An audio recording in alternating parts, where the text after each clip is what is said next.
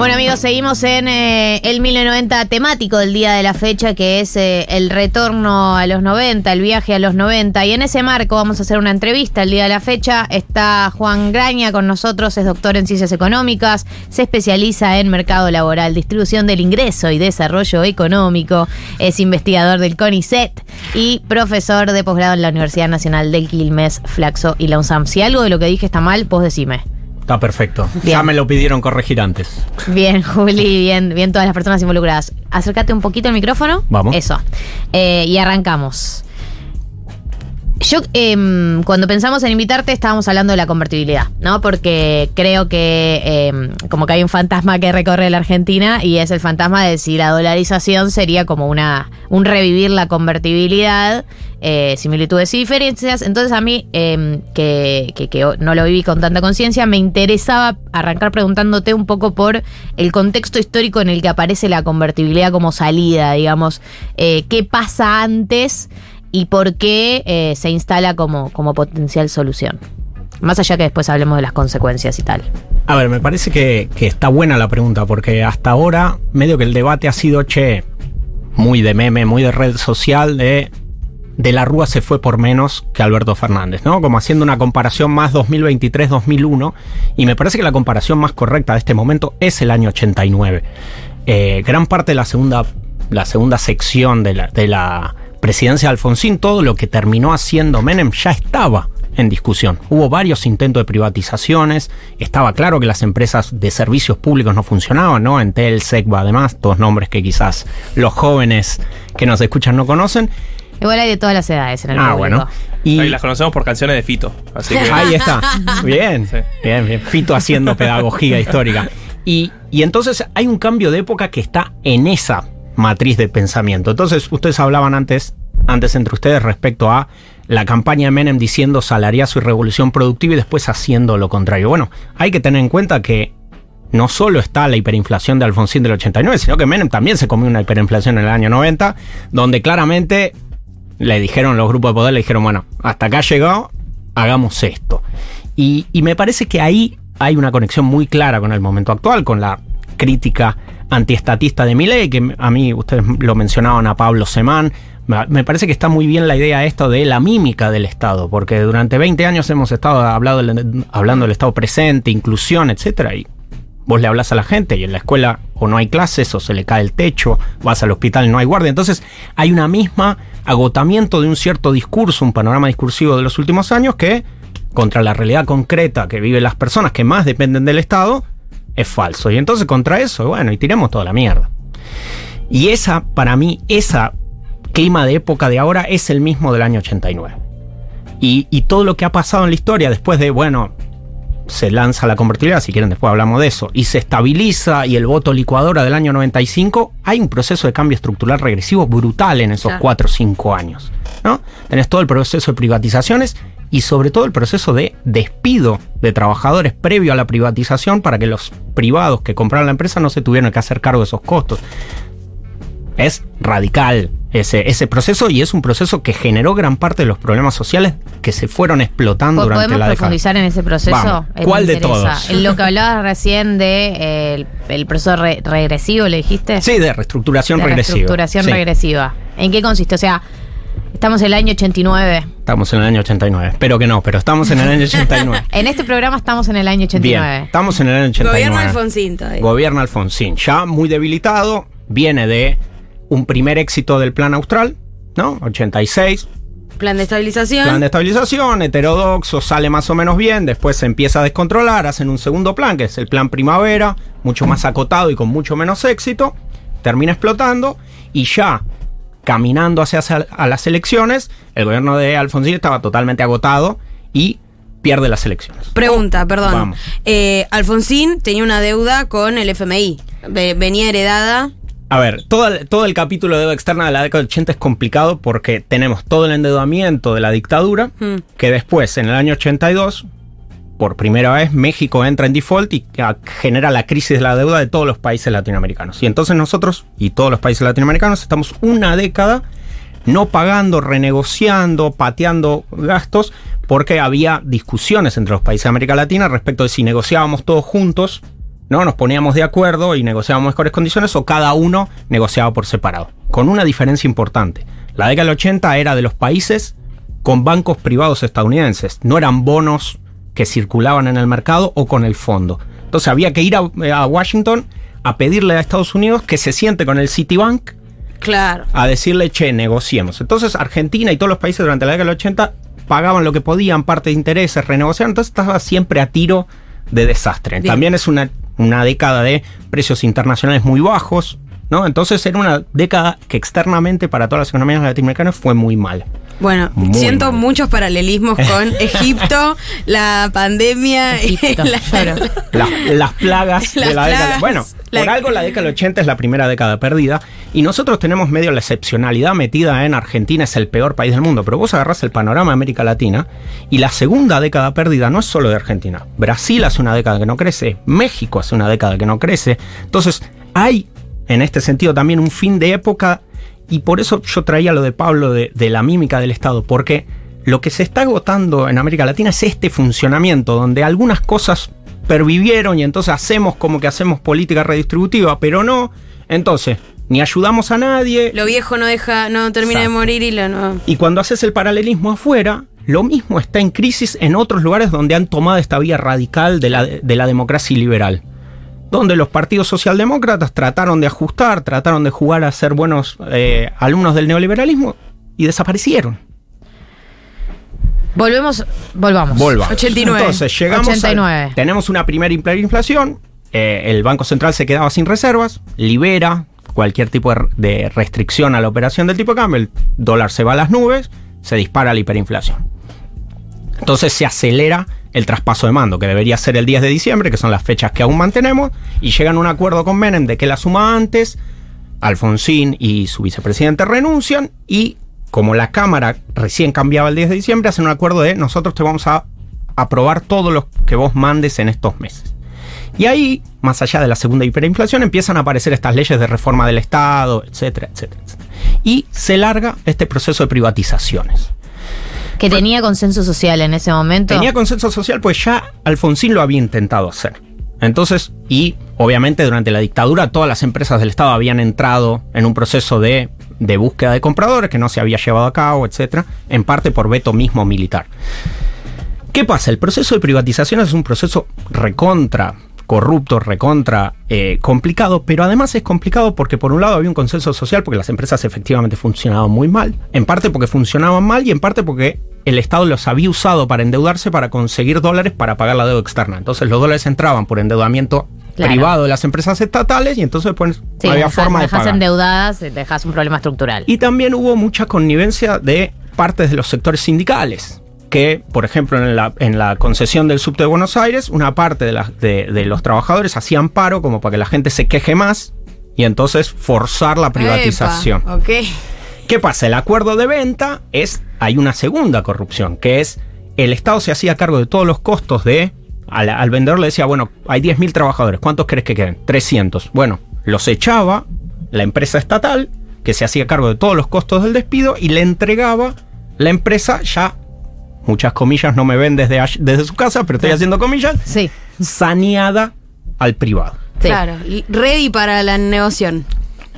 Y otro caso más es que esas privatizaciones se podían pagar con títulos de la deuda externa del Estado que estaban cotizando por debajo de su valor nominal. Entonces te ponían un papel que decía esto vale 100 dólares, pero lo habían comprado a 35, 40 dólares. Pero se Ahí está. reconocía a 100. Entonces en realidad una empresa que valía 100 la estabas comprando por la mitad del valor. Sin tener que echar gente y sin pasivos de la negociación colectiva. Ok, se lo dan. El Estado te decía, te cubro toda la parte paja de esta, de esta venta. Dale para adelante, no te preocupes por Yo nada. me encargo Menem con dijo eso. Todo, todo lo que te puede traer problemas te lo cubro yo. Anda máquina nomás. Aunque, aunque me haga perder guita, aunque sea una inversión muy grande de mi parte, pero Va. para cuando vos, privado, te lleves esta empresa, la vas a tener en las condiciones que vos querés. Joya. Con el agregado, y esto es lo más expresivo de por qué tuvo todo mal hecho, es que muchas de estas empresas privatizadas, por ejemplo, eh, Edenor o- o Telecom, tuvieron que recontratar trabajadores porque el Estado se había pasado rosca en los despidos. Entonces se había quedado sin Claro. técnicos para hacer. No puede ser legal, no puede ser legal. Así, es- así son estos procesos muy brutales donde hay un apoyo político y económico muy grande y entonces te llevan puesto con absolutamente todo. ¿Y, y qué está pasando con el peso en ese momento? Eh, eh, con, con- obvio, me imagino que la hiperinflación no deja el peso muy bien posicionado, pero de ahí a pensar, como se piensa ahora, por ejemplo, que el peso no tiene ninguna referencia en la Argentina o que somos un país completamente guiado por el dólar, me pregunto cuál era como la, la sensación con respecto al, al rol del peso en, el- en la política nacional A ver, o en la economía. ¿Cuál es el tema? La hiperinflación obviamente había pasado. El plan austral era un austral, 85 centavos de dólar, o sea que valía más el austral que el, que el dólar cuando se larga. Y después la convertibilidad se hace a 10.000 australes un dólar. Pues la convertibilidad se, man- se lanza, la ley de convertibilidad se aprueba cuando todavía teníamos la moneda austral. Entonces, lo que se hace es un conjunto de cosas que se discuten hoy. Lo que se prohíbe al Banco Central es emitir, ¿no? Y entonces lo obliga a realizar una caja de conversión. Si entra un dólar, vos podés emitir después un peso, si no, no, y, y se va regulando así. ¿Cuál es el tema? Lo central del proceso de estabilización de precios no tiene que ver tanto con la parte monetaria, sino que vos al mismo tiempo abriste la economía y entonces le dijiste, ahora hay competencia para todos. ¿Y qué pasa? En todos estos procesos de estabilización vos venís de una inflación muy alta y aunque pres apretes el freno, la inflación continúa, va bajando, pero continúa. Y vos lo que tuviste es durante el año 91, el año 92 y el año 93, tasas de inflación muy por arriba de lo que era Estados Unidos. Entonces vos te volviste cada vez menos competitivo, tu producción era cada vez más cara. Claro, vos estás, están entrando productos de afuera y si vos todavía no estabilizaste tu Los moneda, precios, Exacto. eh, se- seguís siendo menos competitivo. Y entonces, ¿por qué las empresas dejan de remarcar precios y dejan de aumentar los precios? Y porque si subían el precio, quebraban. Que en definitiva es lo que pasó igual. Entonces, hay un proceso monetario de dejar de emitir, pero además hay un proceso real de la competencia, donde es, che, no puedes subir el precio porque te entra el importado, que yo facilité que entre, y entonces ahí la competencia te plancha los precios. El problema es que lo que sobrevive de ese aparato productivo es lo más productivo, lo mejor, lo que los, más que, los que- comp- los que tenían espalda para Exacto. sobrevivir. Lo de abajo se murió todo. Ahora, te hago una pregunta, porque uh, du- durante mucho tiempo también se pensó al, al proteccionismo estatal, ¿no? Esto de impedir importaciones, digo, en el gobierno kirchnerista, con la finalidad de aumentar la productividad de las empresas locales. Eh, ¿Cuándo pasa eso? ¿Cuándo empiezan a ser productivas? Porque, mm, bueno, parece que al final no. Y también se aprovechan un poco del proteccionismo como para no aumentar productividad y solo aumentar ganancias en algún punto. A ver, vos lo planteas muy cándidamente, Sí. pero es medio la pregunta de la economía en este momento. Digo, gran parte. Becha. Qué buena pregunta, Becha. La revolución, entre otra vez muchas comillas, teórica económica de Biden es volver a posicionar la discusión de los estados tienen que hacer política industrial. Esto es, ¿cómo hacemos para que crezcan ciertos sectores, se desarrollen ciertas tecnologías? En la década del 90 esa era palabra prohibida. No Claro. se puede hacer política industrial, hay que dejar que compitan, a lo sumo generar incentivos, que no haya in- inflación, baja interés, no. Pero era un clima, perdón, era un clima de época lo de no se puede hacer política Sí. industrial. O, El consenso de Washington. Vos Claro. tenías ese decálogo de deberías tener eh, equilibrio fiscal, deberías abrir la economía, deberías abrir los flujos de capitales. Todo eso era lo que toda América Latina estaba aplicando. Eh, eso es lo que en los 2000, con la ola rosa latinoamericana, medio que América Latina se corre de eso. Y recién ahora, medio que a nivel mu- mundial, el consenso es eso estuvo mal. Perdonen, muchachos. Eh, probamos con ustedes y no funcionó. Y entonces, volviendo a la pregunta, el tema es que si vos le generas. te, te digo, vos, vos producís, yo te doy toda la plata que vos quieras. Sí. Para siempre. ¿Por qué? ¿Por qué vos te pondrías a tiro para competir? Y vas a seguir y cuando terminan de darme plata, me cierro protege, y me claro, voy. Claro. Chao. Entonces, la clave es que esos incentivos, que son muy importantes, que son centrales para transformar una matriz productiva y generar empleo de calidad, innovación tecnológica, tienen que estar bien diseñados y sobre todo tienen que estar controlados. Vos, si te doy plata para esto, hace esto. Si no, no va. Vuelvo, vuelvo, estamos en el año 93-94. me gusta, viajamos para atrás. Sobrevaluación cambiaria. La, la economía argentina no es competitiva por, el, por la apreciación del ahora sí peso respecto al dólar, la apertura comercial. Entonces lo que tenés es un proceso rapidísimo de crecimiento económico, pero con un rapidísimo proceso de destrucción del empleo. ¿Por qué crecimiento económico? Porque cuando vos tenés tan alta inflación, la gente, como no consume nada, no no toma crédito. Entonces en los primeros años 90 se estabiliza todo y como no hay inflación, vuelve el crédito. Entonces por eso es el voto Pizza licuadora. champagne, claro. Todos salimos a comprar los electrodomésticos. esta idea porque yo me perdieron.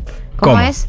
No, eh, Ah. vos decís, ¿cómo, ¿por qué crecimiento económico? Bueno, porque vos O sea, venías- ¿cómo puede ser que sean en paralelo la destrucción del empleo y el crecimiento económico? Porque vos tenés un proceso que es, por un lado, se recupera el salario respecto al pozo de la hiperinflación. Claro, ¿no? era Porque baja relativo, con- o sea, obvio, venís de la hiperinflación, es como de Sube. pospandemia, así Exacto. cualquiera crece. Claro. Y a eso se le agrega toda la recuperación de que aparece el crédito a consumo, que en la Argentina en la década del 80 no existía. Entonces todos salimos a buscar. También hay un proceso social bien, bien complejo, pero más chiquito, que es todos esos despedidos de las empresas públicas cobran una indemnización. Se pone en cancha de pádel. Es el origen de los parripollos, la cancha de pádel, el, El, remis, emprendedor, el emprendedor, claro. que en la ciudad de Buenos Aires no es tan relevante, pero en ciudades del interior donde el núcleo estructural es una empresa estatal, Neuquén, Ceutralcó, eh, San Nicolás, Villa Constitución con Somisa, Orán en, en Salta, esos son, fami son ciudades que durante 3, 4 años aguantaron y después cuando empiezan los piquetes, mitad de los 90, 95, 96, ahí es que claramente estalló. Pues no quedó el empleo de la empresa privada ni empresa pública Claro. y se gastó todo lo que habían Bien. dado. Entonces, llegamos al año 95. Ustedes me interrumpen, voy, No. voy, Sí, sí, vengo, sí. pero. Un año para que nazca. Bien. A la mierda, qué viejo soy. bueno, llegamos al año 95. Pacto de Olivos en el medio, reforma constitucional del año 94. Menem llegaba al 95 sin reelección. En la constitución anterior no había reelección. Claro. En la nueva sí. Entonces sale la campaña del 95, pero otra vez los mexicanos declaran el default de, default de la deuda y Estados Unidos, para salvarlos, los hace entrar en el acuerdo de libre comercio que tienen hoy con ellos. ¿Qué pasa? Ese año es un año terrible para las finanzas internacionales, entonces Argentina, que con su caja de conversión dependía que entre un dólar para que aparezca un peso y la economía funcione, todos los dólares se van y entonces hay que contraer todos los pesos y entonces la economía argentina se cae en una recesión importante. Claro, se achica automáticamente. Y es tremendo eso. Exacto. Qué fuerte, uf, qué fuerte, Uy, qué fuerte man. man. Alto nivel, y qué fuerte man, pero digo, que, que, que, mm, digo, eh, que- siento que en la economía a veces los procesos no son tan lineales, pero ese proceso es muy lineal. No tenés los dólares, se te achica la economía. No hay una pesos. dependencia total del contexto externo. Seguro, seguro ustedes han escuchado en la discusión más técnica, quizás se les pasaron respecto a dolarización sí, dolarización no, es que te deja totalmente frágil respecto a lo que pase afuera. ¿No? Porque Sí. necesitas sí o sí que entre en dólares, porque vos no lo fabricás para poder Sí, aumenta la tasa de interés de Estados Unidos, te afecta a vos. Bueno, esa fragilidad era el año 95. Explota el mundo, explotamos automáticamente nosotros. Pero también, Juan, yendo un poco más tal vez a lo político electoral, eh, había algo también de que Menem había solucionado la inflación. Menem era el fin de la inflación, que era un problema histórico de la Argentina para siempre, estaba claro. Incluso si ve las elecciones de 2003, saca un porcentaje Sí, alto de los sí, votos. sí. Entonces, hay algo también ahí de cuando el problema es tan importante como es la inflación, después las soluciones, bueno, vamos viendo, ¿no? Y además, tomen en cuenta esto, digo, otra vez en el tema de si me gusta o no me gusta, si me resuelve los problemas o no. Agarra a cualquier persona de mi edad o más grande y hablale del plan Entel. Y efectivamente, cuando se privatiza Entel y aparece en Telecom y Telefónica, en dos años todos teníamos teléfono. Acá una oyente mandó y dijo que estuvo 10 años esperando el teléfono de Entel y apenas apareció Telecom lo tuvieron en su casa. Por eso, yo en la casa de yo nací no teníamos teléfono y lo habían pedido un par de años antes que yo nací y nos mudamos en el 93, 94 esa casa y seguíamos sin teléfono. Claro. Lo estaban entregando ahí y había una diferencia de precios de, los, de las casas y los alquileres si tenías teléfono o no, como para que veamos que en definitiva hay cosas que efectivamente había que cambiar y Menem las, las, las, las usó muy bien políticamente. El problema es que dejó un zafarrancho atrás que nos hundió a todos. Eh, me, me queda una duda con respecto a- al rol del peso, porque vos en la convertibilidad tenés una situación que es lo que vos decías, ¿no? Para emitir un peso tenés que tener una, una contraparte de un dólar. Pero, eh, no te, eh, em, por ejemplo, en esa época eh, notaba todo, no sé, todos los eh, las ventas de propiedades, todas tasadas en dólares como estaban ahora. De hecho, leí hace poco que la primera vez que apareció una propiedad tasada en dólares fue en la, la última dictadura. Ahí empezaron a aparecer, pero digo, no tenía el dólar la referencia tan instalada como está instalada ahora. Entonces, en ese sentido, ¿en qué lugar queda el peso en la convertibilidad? A ver, el tema ahí estamos medio, medio a mitad de camino, porque efectivamente todo, el- todo lo que uno conoce que en Argentina se vende en dólares ya había empezado antes y medio que se estabiliza. Lo que ya se vendía en dólares sigue en dólares, pero no crecen nuevas cosas. El problema es que toda la caja de conversión, toda la convertibilidad era hacer como que tenemos moneda nacional, pero le estamos pidiendo prestado el respaldo a otra moneda. En vez de construir un respaldo de la gente crea en el peso, creo en el peso porque está atado al dólar. Claro. Claro. Entonces, ok, te doy un peso, dame un peso, no hay problema, firmar el contrato en pesos, pero porque sé que atrás está esta promesa. ¿Hasta qué punto? Gran parte de los problemas económicos de las empresas post devaluación, o sea, en 2002-2003, tienen que ver con que las mismas empresas se habían creído que ese régimen iba a durar para siempre y estaban totalmente endeudadas en dólares y cuando se daban vuelta todos sus ingresos eran en pesos. Pero hay una manera de vivirlo sin creer que sea para siempre. O sea, hay una manera de hacer una. De, de vivir una convertibilidad diciendo, la vivo, pero. Hasta ahí, viejo. Sí, sí, pero me cuido con esto porque. Con- como que estás ahí. En. Bueno. Tenés un peso y lo cambias y te dan un dólar. ¿La vivís? Ahí, obvio, pero ahí el, el- el gran problema de ese proceso, desde el principio, la caja de, de conversión, la convertibilidad, era una idea medio de plan de estabilización. Los hacemos y salimos. Claro, y salimos. El plan real en, en Brasil, que es del año 94, que es un poco menos salvaje que el nuestro, en el año 99 salen. ¿Y también el costo fue tan alto? no.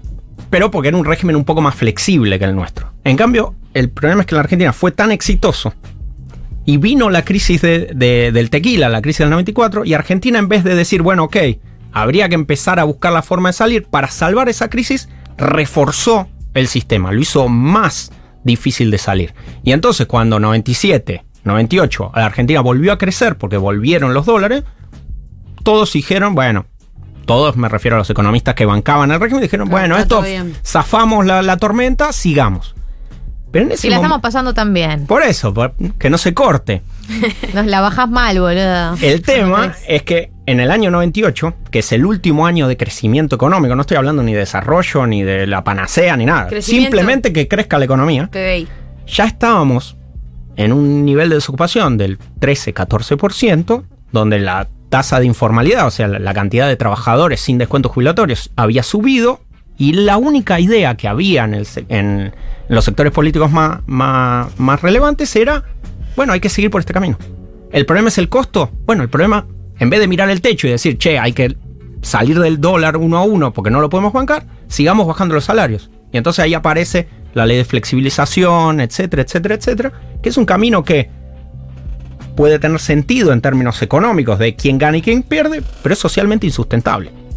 Estamos hablando con Juan Graña, lo, lo presento porque estamos hace un rato charlando y por ahí se olvidaron, doctor en ciencias económicas, docente, investigador, entre otras cosas. ¿Puedo hacer un viaje en el tiempo? Vamos. Pero mm, volver al futuro. Apa. Eh, ¿Y cómo la ves ahora? Buen programa. Porque- Los domingos a la Sí, mañana. ¿Cómo la ves? Eh, porque real, por lo que estabas contando, uno tiende a pensar que una de las posibles soluciones puede ser un plan de estabilización un poco más flexible, como tal vez el plan real. Pero, a ver, ¿qué yo diría lo siguiente.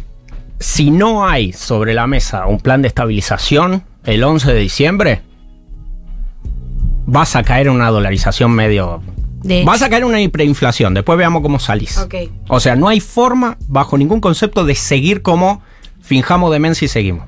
Te quemaste todo, ya no hay nada, no hay reservas, no hay stock, nada, no queda nada. Entonces, me parece que por eso los tres candidatos que está, quedaron ahí en virtual empate en el 30, te están tirando las tres cosas que hay disponible. O la dolarización, que es un salto al abismo, porque terminarías dolarizando, dependiendo del cálculo que hagas, entre 3.000 y 10.000 pesos por dólar, ponele. Esta idea de Bullrich que intenta sacarle protagonismo a la dolarización, pero es también un salto al abismo, que es esto, la competencia de monedas, que es, bueno... Que estén haga- las dos. Que estén las dos, pero si están las dos, el peso desaparece. obvio. No, Entonces, porque si está re bueno el peso. Es, sí, es lo más lindo. Claro. Para, pero ahora igual Milei también dijo como que bueno, Vamos la poco, dolarización claro. no es full dolarización, seguiría existiendo el peso y ahí entran en una explicación técnica que yo me pierdo, que es algo de los bonos y las LELIX. Los activos y los pasivos. activos. Si y- quieren, ahora, ahora charlamos un poco. Pero bueno, no, está bien, eh, terminé de repasar los tres Por eso, y el candidatos. problema para mí es, uno puede suponer que Massa, después de todo lo que ha, ha sido la última gestión del kirchnerismo, tiene presente de esto no puede seguir, hay que hacer un plan de estabilización, pero No, aparece está. por ningún Claro lado. que no sabemos cuál es la campaña Ahora- de masa en general, ¿no? Hay un problema más grande que es tipo, bueno, pues, ¿qué vas a hacer de, que- de todos los ámbitos? Cámaras de seguridad. Sí, sí. Eh, Lo tengo hicimos en Tigre. Claro. Claro tengo sí. una pregunta también con esto del volver al futuro y el presente, eh, porque pienso mucho, pienso mucho en el, en el masa, en el masa ministro y el masa candidato, que hay un tema en el medio, que es la negociación con el Fondo Monetario. Como que pregunto, en términos técnicos, si el fondo no estuviera aquí con nosotros, entre nosotros, eh, ¿tendría sentido que Massa haga campaña hablando de un plan de estabilización? El problema del plan de la estabilización es que no le cae bien al fondo o a quién no le cae bien No, al fondo le encantaría. un plan de estabilización. encantaría. Eh, entiendo que es lo que ha venido diciendo desde el primer bochazo que le clavó a Macri en el año Claro. 2018. El problema es que en campaña, hablar de plan de estabilización, si sos oficialismo y más si sos el ministro de Economía, Claro.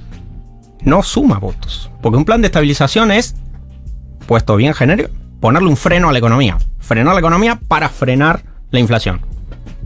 Y ahí empezamos a discutir, bueno, ok, ¿a quién lo frenamos más? Entonces, bueno, subo retenciones, Claro. subo impuestos a las ganancias, bajo, pero es muy feo tener que hablar de esto. El problema es que el que te está diciendo, che, supongamos no el votante de mi ley, ¿no? Que sigue a Vicky Villarroel y va a la puerta de los cuarteles. El tipo que entendemos que lo vota porque está descontento, porque no llega a fin de mes, etc. ¿Qué le estás prometiendo a ese? Nada. ¿Qué le estás prometiendo? Le estás prometiendo no a la dolarización. Bueno, ok, no a la dolarización. ¿Y? Pero el- la dolarización no implica frenar la economía. A ver, el problema de la hiperinflación es que es imposible de realizar. Ni siquiera ¿La discutamos. dolarización decís? Sí. Ni siquiera discutamos después los costos estos de. Que para mí en la pregunta que vos hacías estaba muy bien. Che, el año 94-95, la crisis de la convertibilidad con una dolarización es 100 veces peor. Pues no puedes hacer nada, ni siquiera puedes des- decidir, bueno, no mantengo la caja de convertibilidad un par de meses. Nada, boom. Todo el ajuste es por empleo y por crecimiento. Es paremos la fábrica hasta que empiecen a sobrar dólares y vemos. Entonces, pero eso es una discusión de acá dos, tres, cuatro años. Ahí sí tiene sentido ver Ecuador, con todos los problemas macro que tiene. Ahora, en lo concreto, es las tres opciones serían: haces un plan de estabilización donde devaluás un porcentaje. Inventemos. 100%, con toda la furia. La competencia de moneda de Bullrich, ¿cuánto, ¿cuánto se va el tipo de cambio? A 5.000. Con, con la dolarización de Milei, ¿a cuánto se va el tipo de cambio? A 10.000. Bueno, entonces Sí. frente a esos escenarios, Sí, el plan sí. de estabilización se ve recopado. Pero te, bueno, Te hago una pregunta, por ahí es muy eh, falopa lo que estoy diciendo. vamos. Es un poco temprano para eso, pero. Pero sábado. Eh, es fin de. Si. Si. Si, eh, si vos devaluás a un punto que vos decís el dólar se va a la mierda, a un, a un número inaccesible para el grueso de la gente y para, y para referencia real, porque digo, incluso si los precios aumentaran al ritmo de esa evaluación, sería imposible vender, digamos, sería imposible ejecutar todo, salvo para algunos sectores por ahí muy concentrados, pienso en, en el campo. ¿No existe un escenario en donde se va el dólar tan lejos que tenemos que volver a apostar al peso? ¿Que la referencia es tan lejana que los precios no se pueden seguir guiando por eso? La cosa que ahí es, sí. muy, es muy, es Un muy. giro de 360. el- Los mareamos tanto. El que 540, es el 540 que hice mi ley. Eh, El tema es que ahí, cuando vos decís el dólar se me fue tan arriba, es que el dólar, es que el peso se te fue tan abajo que ya no vale nada. Fíjate en Está Venezuela. bien, pero yo soy un productor. Yo soy un productor, el dólar se va a 5 mil. Y te digo, ah, bueno, yo soy un importador, ponele. Entonces voy a tener que subir eh, Sí. todos mis precios, hacer una evaluación del Kichicientos hasta llegar a 5 mil. Eh, salgo a vender. No te compra nadie. Claro. Entonces, Pero ese, si tiene alguna lógica, ese es el escenario del 2002. No el ingreso a la, a- a la dolarización. La gracia del 2002, gracia, otra vez señores y señoras comillas, es, es que la economía estaba tan en un pozo, después de tres años de recesión y un, un desbarranco después de la- del corralito de fin del 2001, que no había pesos en la calle. Entonces, aunque hubiera subido tres veces el tipo de cambio, porque pasó de 1 a 4 Claro, en dos meses, ¿a quién le vende? Claro.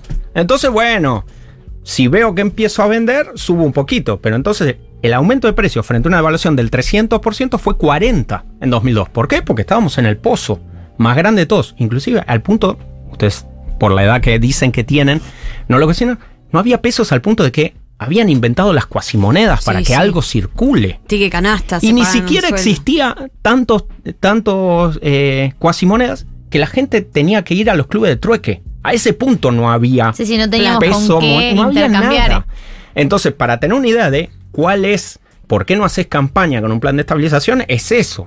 Che, ¿cómo haces para que esta, esta devaluación que vos tenés que hacer, que además tenés que aumentar tarifa, ¿no? Con todo, ¿no? Eh, Nafta, transporte, todo, pum. ¿Cómo haces para que eso sea tan grande como para que no sigas como que la economía no pasó nada y efectivamente paremos? Entonces tenés que decir, bueno, devaluamos, aumentamos estos precios, aumentamos los salarios, aumentamos retenciones, pónganle que, que- que estaría bueno, y durante tres meses no pasa nada. Claro, el- el- la foto, el costo de masa es esa foto. Por eso, es decir eso. Para mí... Mentí. Me, me parece que todos Mentí como estamos... hacen todos. Mentí un poco como que hacen te juro- todos. te juro Están que te todos voto. mintiendo. ¿Por qué vas a empezar a decir la verdad ahora, Ay, no? no es un momento para decir la verdad. Pero puedes empezar, digo, si, si le dejan a Milei decir esto de dolarización y no ahora en el quinto gobierno mileísta en el 2062, bueno. Volver al futuro, Gobierno estamos en el año 2000. Conan sexto. Conan, Conan desde el más allá está gobernando la Argentina. ¿Viste cuando Se decís, saca la "Che, corona"? Bueno, pero empezá a dar alguna pauta donde, otra vez, si, si el reconocimiento del resultado de las PASO es, hay una parte del voto de Milei que es, estoy enojado y otra parte soy mileísta. Bueno, al que estás enojado, le tenés que ofrecer algo. Pero no hay nada para ofrecer. No suena muy lindo lo que contaste tampoco. No, no, y que no es nada lindo, pero el problema es, supongamos, ¿cuál es la alternativa? ¿No? Hay y entonces es, Pero digo que decía Julia el otro día, que la escuchaba también, como estamos todos oyentes de Segurola, em, que es, no es un tiempo histórico para la complejidad. Nadie quiere que te digan, es más complejo. Que venga Massa y te diga, mirá, yo te ofrezco un plan de estabilización que implica que tres meses, esto, pero porque después entonces se van a ordenar las variantes. No, papá, yo quiero que me digas, por eso, Ruido de mate. Dame, dame, dame una solución, dame dolarización, ganamos todo en dólares, se me soluciona. la- digo, no es un contexto histórico con la bronca, la angustia, es para que alguien te diga es más complejo. Yo te voy a dar una solución, pero es compleja. Pero también eh, es posible, digo, no, no me dedico a esto y seguro lo que estoy diciendo, los oyentes que sepan algo de esto, dicen, esto es un gil, lo cual no me conocen, está- pero tienen Nadie está- razón. nadie está pensando que sos un gil. La cuestión es, vos no le tenés que ofrecer tu, of- tu promesa electoral, no es, che, te voy a hacer un plan de estabilización, te voy a romper la cabeza, es, después hay una estabilización que no implica Lo que viene el día después del plan. mal vender o IPF o endeudarte o perder la moneda nacional que te genera un montón de quilombo a futuro. Entonces, la idea es ese futuro, ¿no? La- yo estoy de acuerdo que nadie quiere que le expliques, bueno, entonces vamos a hacer tal cosa, pues además eh, es imposible Es saber de acá. todo. Y además de acá a diciembre, cualquier número que tires es, es como hacer encuestador de las pasos. hecha. Perdón, pero para salir un poco también de la desazón, eh, planes de estabilización que sí funcionaron en Uf, Argentina o en el abrí mundo. una ventana. Tenés tres minutos para responder esta. Sin te sobra, te sobra los tres minutos. Creo que contás con los dedos de la mano, digo. Es, es bien complicado. Es bien complicado porque es esto. Vos tenés que tratar de ajustar la economía, pero no hacer la pelota al punto de que la gente diga el plan de estabilización no funciona y no sirve. Porque funciona.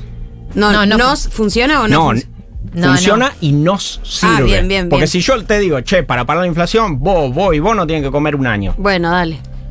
A la mierda. Ni plan de estabilización ni nada. Sigamos. Aguante la hiper. Vos necesitas muchos dólares para hacer ese plan de estabilización. Me tiene cansada el dólar. Ah, ok. Porque vos tenés que devaluar. más hablar del dólar. ¿Vieron lo que vieron lo que dijo Massa que no tuvo mucho sentido de el lunes después dice devalúo y hasta octubre no vamos a tocar el dólar? Yo Sí. no toqué Bueno. nada, ¿eh? Ese es, ese es el, el ABC de el punto de partida del- de- del plan de estabilización. Te devalúo porque la economía argentina necesita un tipo de cambio más alto y después te lo dejo estable para que los precios no se muevan y entonces te va a empezar a caerse, te va a empezar a apreciar. Si este salto no es lo suficientemente Alto. grande, vos terminás en una situación peor que ahora. Acá se te gastan dólares en este proceso entre que se disparó el dólar y llegás más o menos a la estabilización. ¿De dónde salen esos dólares en la economía argentina? Nadie Del sabe. fondo, del fondo y de ga- y ga- vaca muerta. Eh, vaca muerta no te genera. O sea, Va a todavía generar, no, pero. todavía no. Entonces. Litio. Literal, la vaca Sí, sí. muerta. Entonces hay un par de experiencias que salieron bien. Pues, eh, normalmente empieza a aparecer este país Israel, que nadie lo menciona nunca, pero tiene un plan de estabilización. La cosa fue una cuestión re sui generis, donde los dos partidos grandes dicen que se van a rotar en el gobierno Sí. abiertamente, tipo yo, vos, yo, vos, como para compartir costo político, y Estados Unidos le, Le vuelca un vagón de dólares. Bueno, está bien, imposible. Y son menos. Después Perú y Brasil hicieron cosas muy bien. eh, y entonces hay que ir tratando de ahí. La cuestión es que los dos tenían una, y esto lo pongo entre muchas comillas porque es algo que odio que hagamos los economistas, una cultura del dólar mucho más baja. Claro. Entonces, en la Argentina vos tenés un problema de juntar dólares siempre, que se suma a que todos queremos comprar dólares como forma de ahorro. Se suma a que la referencia de todos los bienes más gruesos e importantes están referenciados en dólares. Pero la Y que el que los referencia en pesos es un boludo. El problema no es tanto que tengan referencia, porque en todos lados tienen referencia, sino que yo voy, al, voy a comprar algo que es importado y yo ya sé que el tipo me va a ajustar al dólar. El problema es que la conexión es directa, porque tipo estás en Chile y los chilenos en Chile no son boludos. ¿eh? Me aumentó el dólar, ah, ok, no importa. Yo, no, yo nunca ¿Qué veo un importa? dólar. No, es que el ajuste es más gradual o puede que el dólar a veces sube y a veces baja. Acá solo sube, entonces el chileno dice, no, voy a perder ventas si ajusto todo, entonces ajusto un poco y después quizá el dólar baja, entonces, bueno, la competencia... Acá no pasa eso. Qué locos de mierda que somos. Dios, Eh, mejor país del mundo igual. No, me hace acordar eh, al informe que había hecho en su momento Diego Iglesias, eh, mi ex compañero para CQC. Tu Que ex. justo, que es justo, y mi ex, que justo hablamos de CQC, que él va a Brasil y le empieza a preguntar a todos el precio del dólar. ¿Vos sabés a cuánto está el dólar? Y todos, tipo, ni idea. Bueno, pero ojo, Y porque nosotros eso, acá, el que no sabe cuánto está el dólar es un boludo. eso es Boludo. también, es también un proceso. Eso, eso es parte del proceso de estabilizar y recuperar la moneda. Que la gente empiece a pensar, pero el que dice, no pienses en dólar hoy, Es como. Sí. Eh, eso me- es un- eh, eso es así no funciona. Lo que tenés que hacer es que la economía empiece a funcionar durante varios años, No, donde bueno. efectivamente saber dónde está el dólar no tenga ningún sentido. Buenísimo. Hacia eso vamos. Vamos. Quizás desaparecemos como país y entonces ya no hay quien nos pregunte a cuánto está el dólar, porque Eh, es eh, Juan Martín Grañas, doctor en ciencias económicas, está especializado en mercado laboral, distribución del ingreso y desarrollo económico, investigador del CONICET, docente en la Universidad Nacional de Quilmes, en Flaxo y en la UNSAM y ha pasado por 1990. Muchas gracias. gracias por la Espero invitación. no haberte deprimido mucho el sábado. No, no, esto es de todos los días para un economista.